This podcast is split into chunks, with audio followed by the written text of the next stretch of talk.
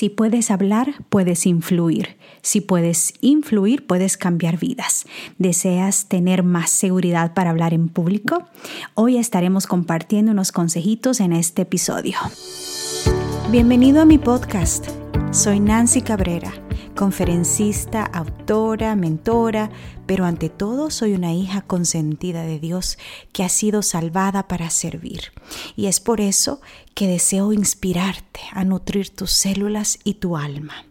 Si buscas aprender a vivir una vida sana y feliz en cuerpo, mente y espíritu de la mano de Dios, este podcast es para ti. Cada semana compartiremos conversaciones sobre salud, espiritualidad y crecimiento personal. Gracias por compartir tu tiempo conmigo hoy. Comencemos. Hola, hola, bienvenido a otro episodio. Estamos en el episodio número 36. Hace poco hice una encuesta en mis redes sociales, en mis historias, si les gustaría un episodio, una conversación sobre este tema de cómo hablar en público con seguridad. Y me sorprendió que muchos de ustedes votaron que sí. Así que gracias, gracias por participar, gracias por votar. Y aquí estoy. Em, quiero decirte que hablar en público no es algo fácil ni natural para todos. Em, nos da mucho miedo, los nervios nos atacan y hay, muchas cosas que trabajar. Pero es algo tan precioso poder tener la posibilidad de hablar, de dar un mensaje y de tocar corazones.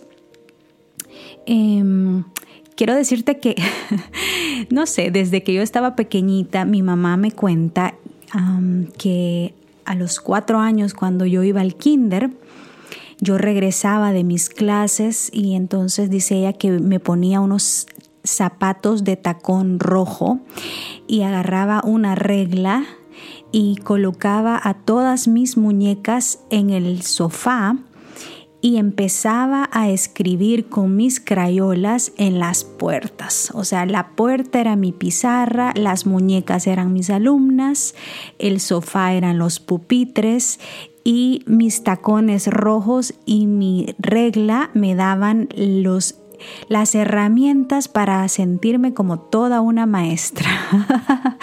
y cuando ella me, da, me, me cuenta eso, el que la verdad yo no me acuerdo, pero em, me da mucha risa y a la vez eh, me gusta escuchar esas historias porque me conectan con mi infancia y con esos talentos naturales que, que uno trae. Ahora, muchas personas piensan de que esto es algo eh, heredado o es un eh, talento. Y pienso que sí, probablemente eh, ya Dios nos equipa, nos da esas habilidades naturales o tal vez las heredamos de alguien, pero todos podemos con las herramientas adecuadas, con la actitud adecuada y con la ayuda de Dios, poder ser utilizados para compartir un mensaje que puede tocar a alguien. Entonces, con esto en mente, quiero decirte de que tú que estás oyendo este episodio, si Dios te llama a compartir un mensaje, a compartir tu testimonio, a compartir tu historia, si Dios te llama a pararte en una plataforma o en un grupo pequeño o en algún lugar en donde puedas eh, estar con personas, con varias personas, no digas que no. Toma el reto, toma el riesgo, porque alguien dijo que el peor mensaje que pudiste haber dado en tu vida será el mejor, será mucho mejor que aquel que nunca distes, ¿me entiendes? O sea, es mucho mejor arriesgarte y aunque te equivoques, aunque no lo hagas 100% bien, eh, será mucho mejor que aquel mensaje que nunca diste, aquel mensaje que se quedó callado en ti, en tu interior, en tu mente, que nunca compartiste. Así que toma ese riesgo, di que sí y em, Entonces, prepárate, prepárate para, para ese momento. Y de eso vamos a hablar hoy. Porque es que hablar en público, eh, eso lo vamos desarrollando desde que estamos pequeñitos, o sea, desde que vamos a la escuela nos ponen a exponer, ¿verdad? En las clases ciertos temas, cuando nos ponen a trabajar en grupo y dicen, tú tienes que exponer esto. Y luego, eh, si asistes a una iglesia como yo, en, en las iglesias, pues nos toca participar al frente. Yo me acuerdo que siempre me decían, Nancy quiere tener el misionero. O quiere orar, o pase a dirigir el himno, o pase a anunciar los diezmos y las ofrendas, o Nancy puede pasar a contar la historia de los niños. Y aunque uno en el momento pues no quiere, porque ¿quién le gusta salir de su zona de comodidad? A nadie. Entonces, pero yo me acuerdo que la iglesia para mí fue algo clave para empezar a desarrollar eh, esto de hablar en público. Y yo me acuerdo que siempre decía que sí. Aparte que a veces mi mamá me voluntariaba a ella. o sea, le preguntaban a mí, ¿será que su hija? Pues sí, le decía a mi mamá, sin preguntarme a mí. Así que por quedar bien con mi mamá, entonces yo seguía ahí participando.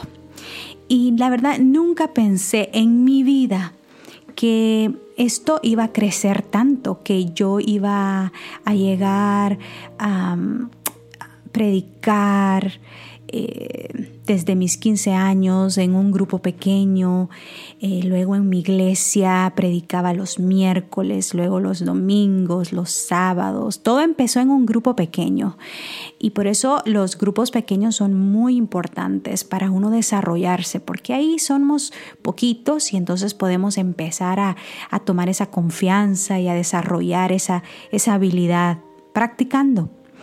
Luego eh, me acuerdo que me invitaron a tener una campaña evangelística a nivel de iglesias.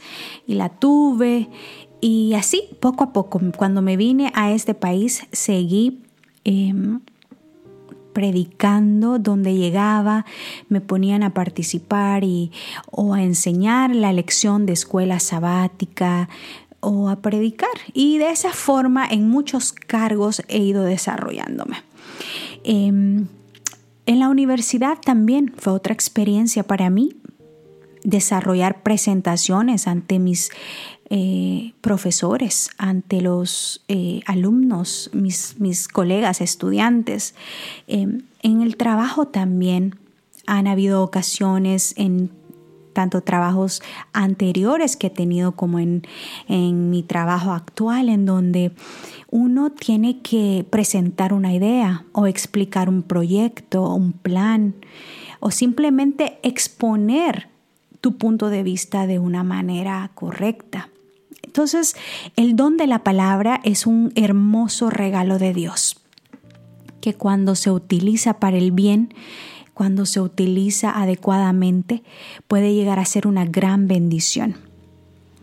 Em, hoy quiero compartirte algunas lecciones, algunos tips que me han ayudado a mí. Y no digo que soy la gran experta, tampoco quiero decir que soy la mejor en, el, en este campo de eh, la oratoria, pero eh, ya tengo varios años de experiencia, eh, tomé un curso de oratoria, he leído varios libros y bueno, ya desde mis 15 años son cuántos años, a ver, tengo 39 en este momento, así que ya son varios años. De, experiencia en esto y he andado predicando por varias partes del mundo. He ido a Europa, he estado en Centroamérica, obviamente, acá en Estados Unidos, en América del Sur, en Puerto Rico. Así que em, esto es algo precioso porque aparte que nos abre puertas para conocer otros lugares y otras personas. Y, y, en base a todas estas experiencias es que te puedo decir que he acumulado tal vez varios consejitos, varios tips que te pueden ayudar.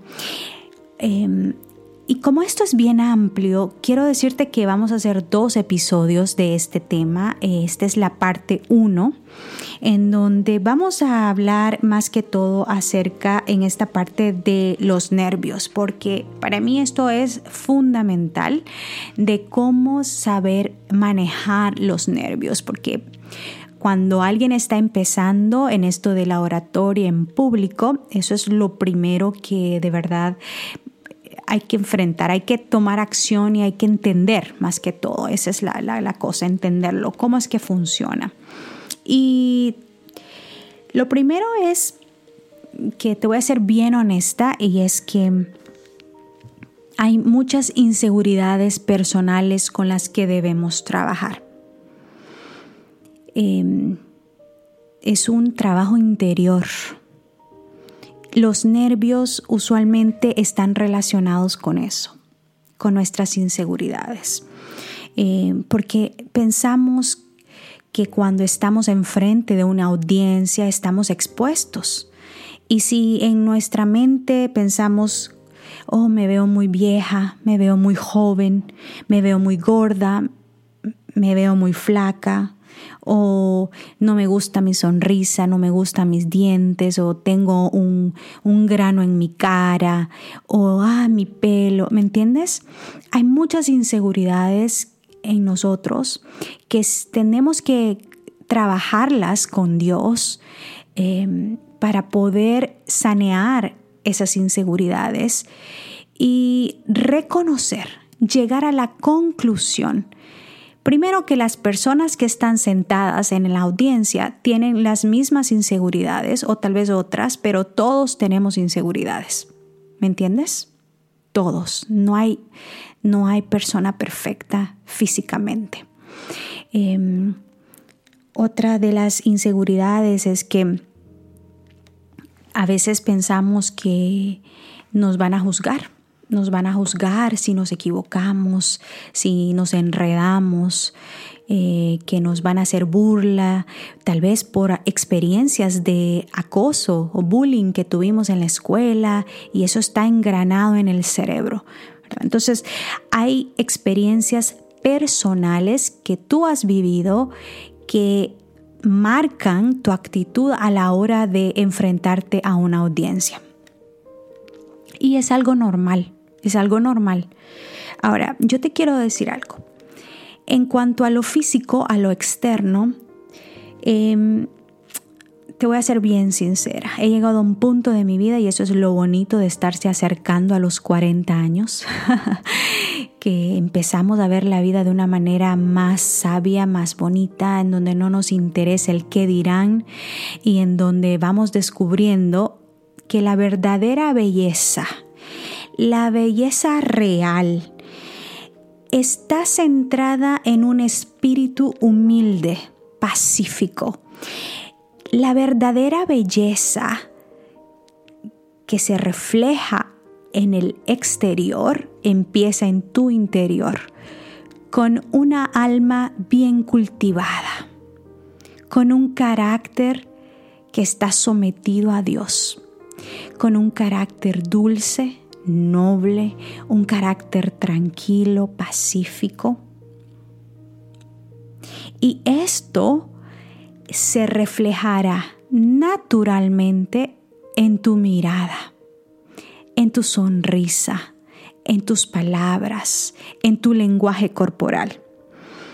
Así que yo te puedo decir en este momento que empieces a trabajar en tu interior si no lo has hecho con esas inseguridades, una a una. Haz una lista y lleva esa lista al Señor y ora y, platica con Dios y dile que te muestre paso a paso cómo poder em, dejar ir esos sentimientos de inferioridad, de inseguridad. Una vez que todo eso está trabajado, tú te verás hermosa, tú te verás hermoso, guapo, si eres hombre, ¿verdad? Eh, naturalmente, naturalmente, porque todos somos bellos ante los ojos de Dios, cada uno con su belleza única.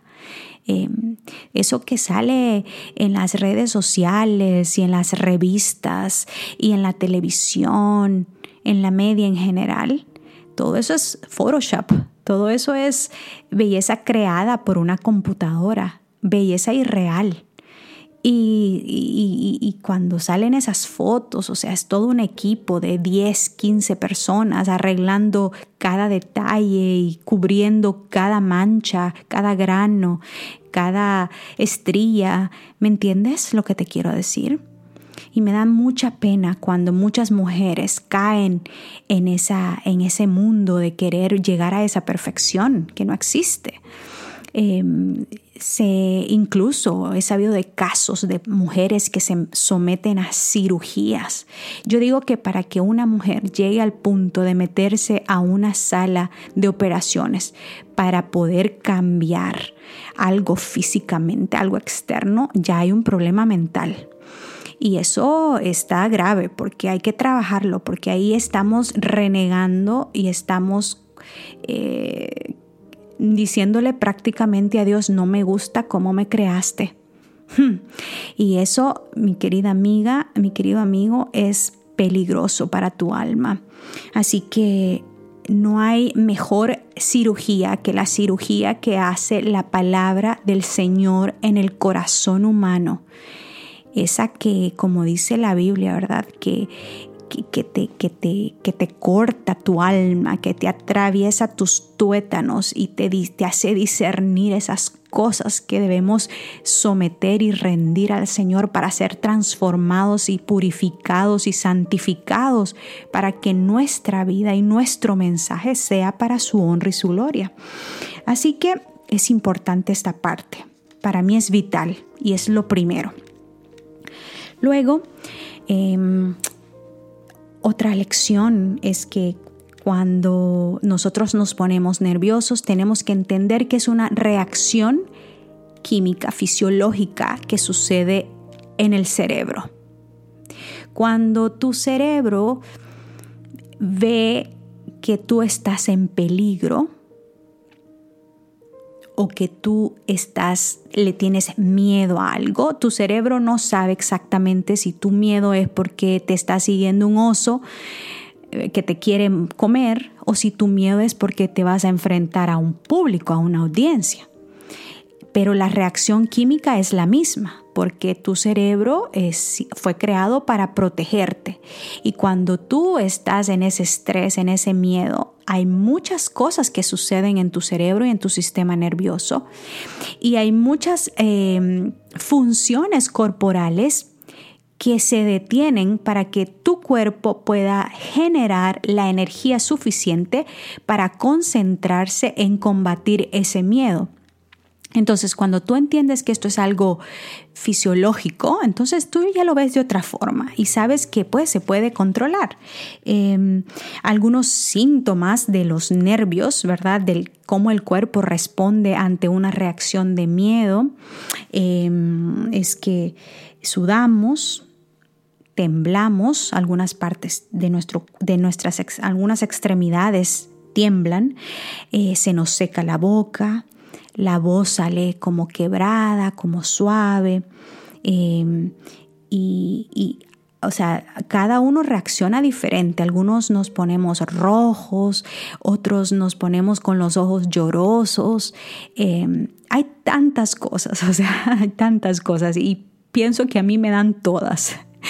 Y eso es una cosa que siempre, por mucha experiencia que tengamos, siempre vamos a experimentar esos nervios. Eh, pero más que todo es una emoción. Es, es adrenalina, porque estamos a punto de hacer algo importante. ¿Me entiendes? Algo importante, porque compartir un mensaje, cualquiera que sea ese mensaje, si es un mensaje bueno, si es un mensaje que va a tocar la vida de alguien, es importante. Y entonces es de entonces cambiar y decir, en vez de me siento nerviosa, me siento nervioso, decir me siento emocionada, estoy emocionada, que estoy hasta sudando, me tiembla todo de la emoción. y eso eh, automáticamente cambia en tu mente la manera como estás viendo tus nervios. No son una debilidad, simplemente es una señal de que estás emocionada porque vas a hacer algo supremamente importante.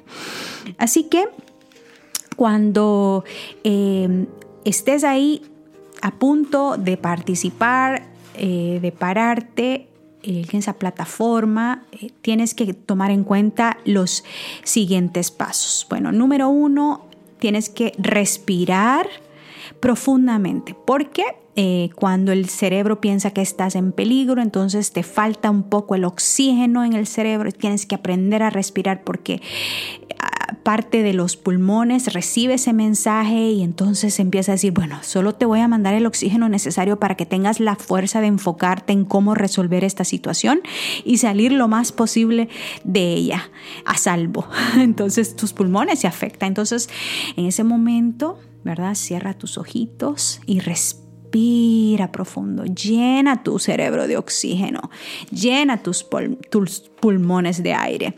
Y si estás temblando, si hay alguna extremidad en tu cuerpo que está temblando, hay una clave que ha sido estudiada científicamente y está comprobada, está respaldada por la ciencia y es que eh, es de eh, apretar tus músculos eh, de tu trasero, ¿verdad?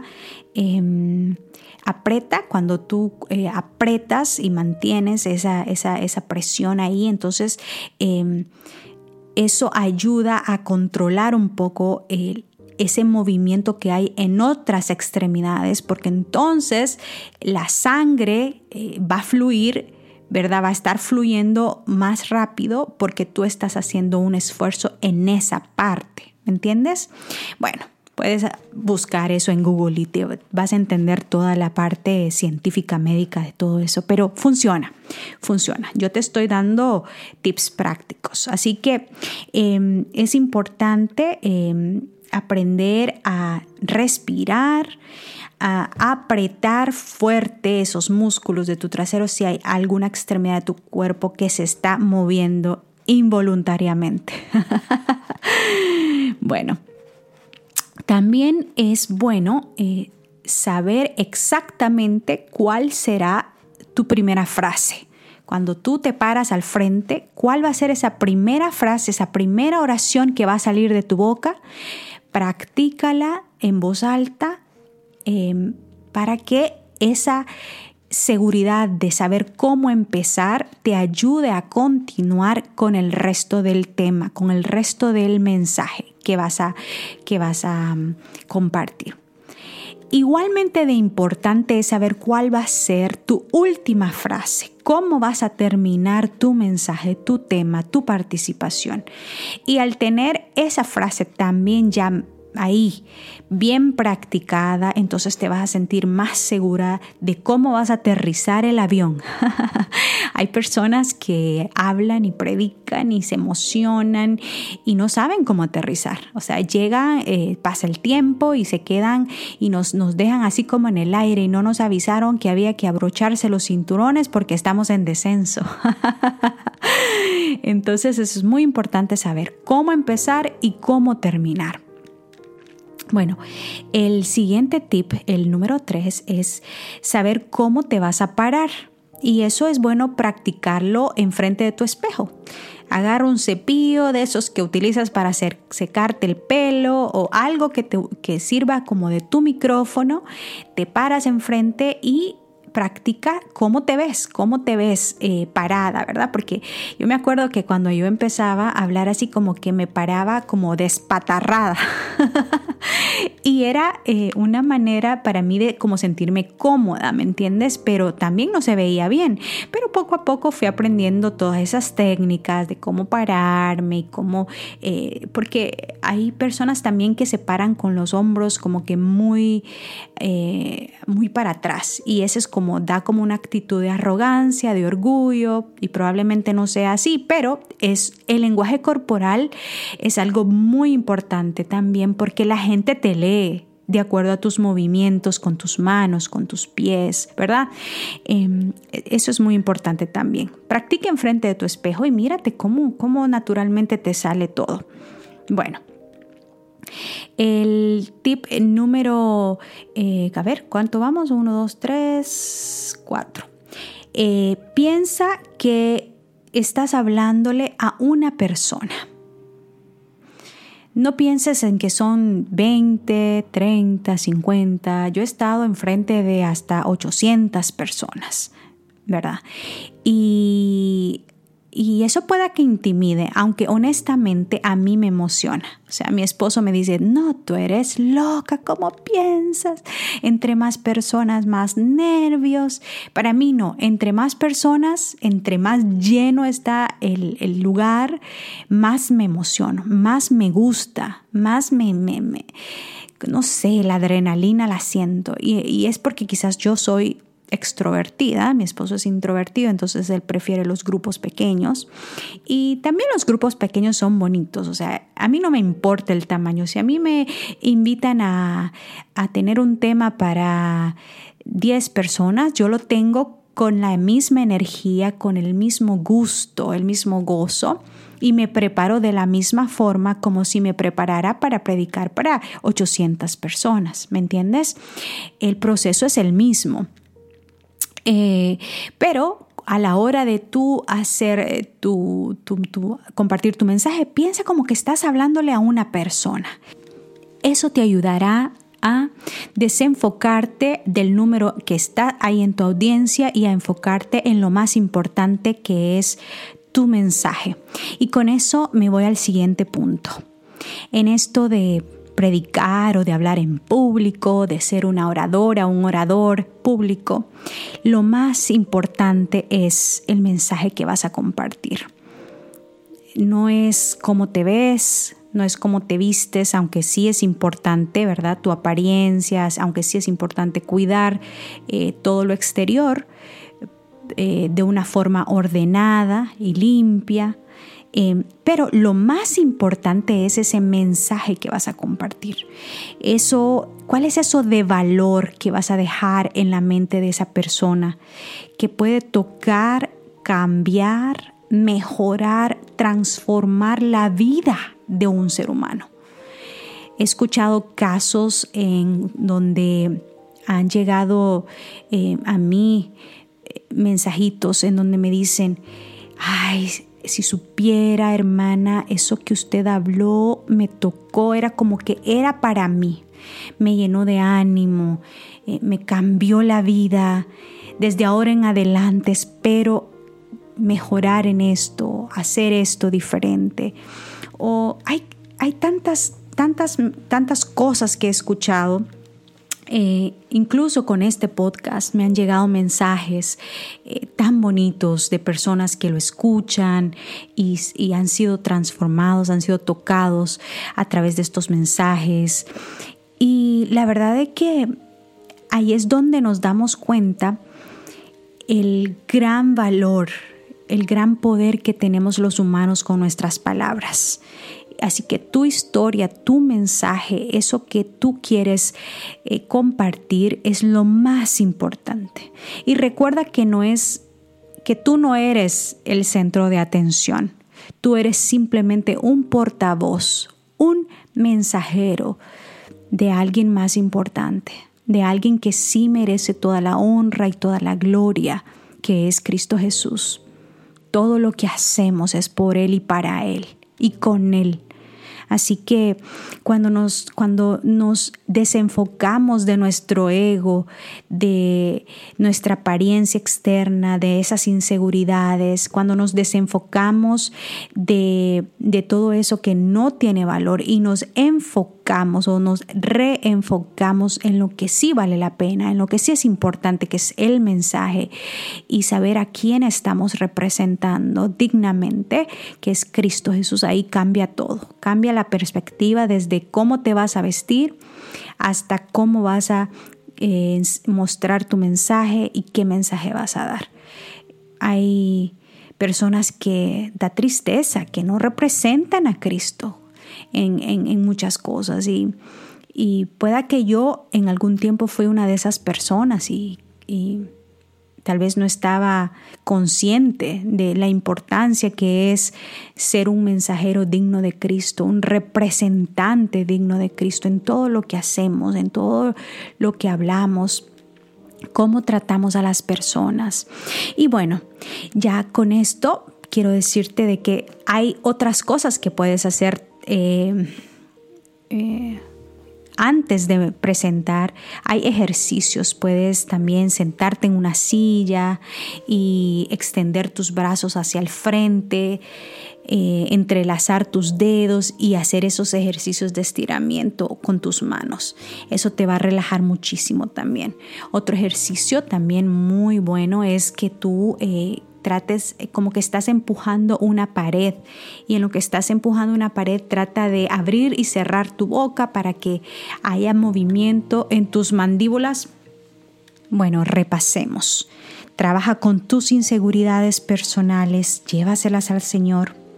Respira profundo, aprieta esos músculos traseros Prepara y memoriza esa primera frase y esa última frase con la que empezarás y terminarás tu tema. Practica eso en voz alta. Em, practica tu lenguaje corporal en frente de un espejo.